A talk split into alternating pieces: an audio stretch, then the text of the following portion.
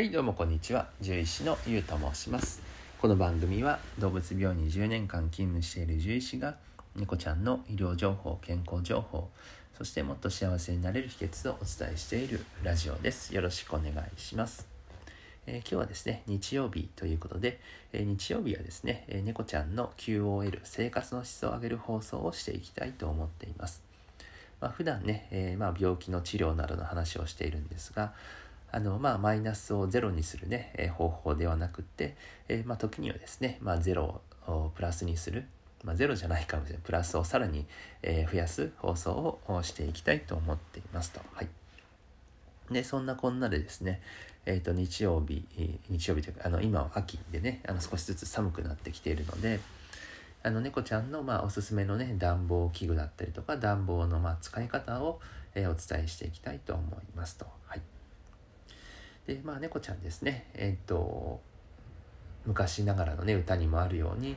えー、猫はねこたつで丸くなったりするんですけれどもあのやっぱり寒さに、えー、基本的に弱い生き物だと思いますと。はい。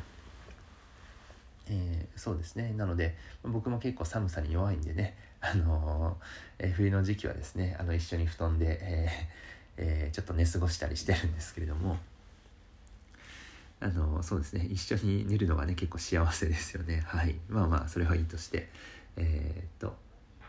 あのそうなんです。で寒さに弱いのでやっぱりあのしっかりとねお家を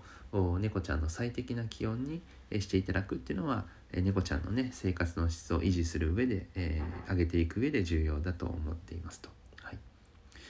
でまあおすすめの暖房器具なんですけれども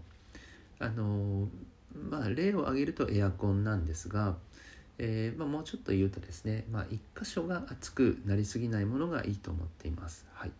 ま、というのはですね、えー、まご経験あるかもしれませんが、え、ストーブとかあとヒーターとかをつけるとですねこう一目散に前まで行ってですねでずっと当たってる猫ちゃんっていると思うんですよ。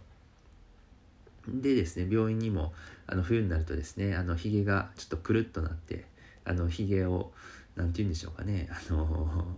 まあ、焦げたじゃないですけれどもそういう猫ちゃんとか。あとお尻の辺りの毛がですねあの焦げて、えー、なんかカチカチになってる猫ちゃんとか来ることがあるんですけれども。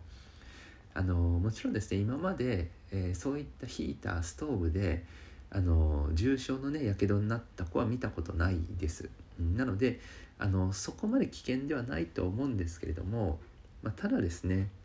あの、まあ、明らかにえー、まあやけどの一歩手前だと思うのでちょっと怖いですよね。はい。なのでまあ安全を考えるとあのまああまりちょっとおすすめはできないかなと思います。獣医師としてはね。はい。でまあどうしてもねストーブとかヒーターしかないっていう場合には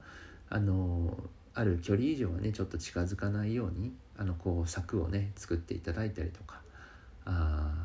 あとはまあちょっと弱めで使ってもらったりとかですね。あのそういうことはあのやっていただいた方がいいのかなっていうふうに思います。はい、でまあそういうことがまあないようにですねやけどとかにならないように、まあ、部屋全体を温めるような、まあ、エアコンとかあとはまあそれ以外って何かあるのかなあの、まあ、要はその温風がですね直接体に当たりすぎないようなものであればあのいいかなと思います。でまあ最適な気温なんですけれどもまあ、何かですねあの明確な基準があるわけではないんですが、まあ、うちの病院ではまあ基準としてはまあ25度ぐらいでねあの入院する子だと、えー、設定することが多いですかね。まあ、もちろんさらに弱ってたりとかね低体温症とかだと、えー、もっと高めに設定したりとかすることはあるんですけれどもあのー、そうですね、えー、まあそれ25度ぐらいは一つの基準としてでその上でですねやっぱりその猫ちゃんも、えー、一人一人というかあの猫ごとに、えー、どれぐらいで寒さを感じるかは違うと思うので、えーと、お家の中でも、まあ、さらにあったかいエリアと、えー、そうじゃないエリアと、まあ、自分で自由に行き来、してもらえるとよりいいのかなと思います。まあったかいエリアにいてですねあのあだいぶちょっと暑くなってきたなあのまたちょっと移動しようかなっていうふうにまあ移動して、まあ、自分でですね最適なあの自分が一番居心地のいいところにね猫ちゃんって移動するものなので、まあ、そんな風にえっとまあ何箇所かですね作ってもらえるといいのかなと思いますね。はい。でその上でですねあの、まあ、プラスアルファで、えー、まあ、エアコンをね、まあ、前提として、まあ、部屋をそれなりにあったかくしてもらって、まあ、さらに、えー、っと夜中とかね冷える時にはもうちょっとプラスアルファであったかいところを作りたいなっていう場合にはもちろん毛布とかも重要なんですけれども、えー、と湯たんぽが結構おすすめですね。はいまあ、湯たんぽって、えー、まあ、タオルでねこうくるんで使っていただくんですけどもあのそこまで熱くなりすぎないというかで結構経済的ですしあと結構時間も持つんですね。数時間以上は持ちます、まあ、例えばその夜中に仕込んでですね、えー、朝まで、えー、持ってくれますからね。はい。でまあその湯たんぽに、まあ、ずっとだとあれですけれども基本的にタオルでくるんでもらえればあの何かですね皮膚にトラブルを起こすということはあのまずないと思っていますので、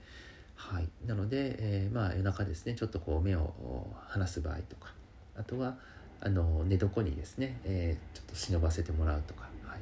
まあ、ただその、えー、自分でですねこう移動できるようにしてもらった方がいいんですけれども、まあ、そんな風にですね、えー、担保をうまく使ってもらえると、えー、よりね、えー、猫ちゃんがあのぬくぬくとあの幸せに、えー、過ごせるんじゃないかなというふうに思います。はい、といったところですかね。はい、じゃあ本日もですね、え、ご清聴ありがとうございました。じゃあバイバイ。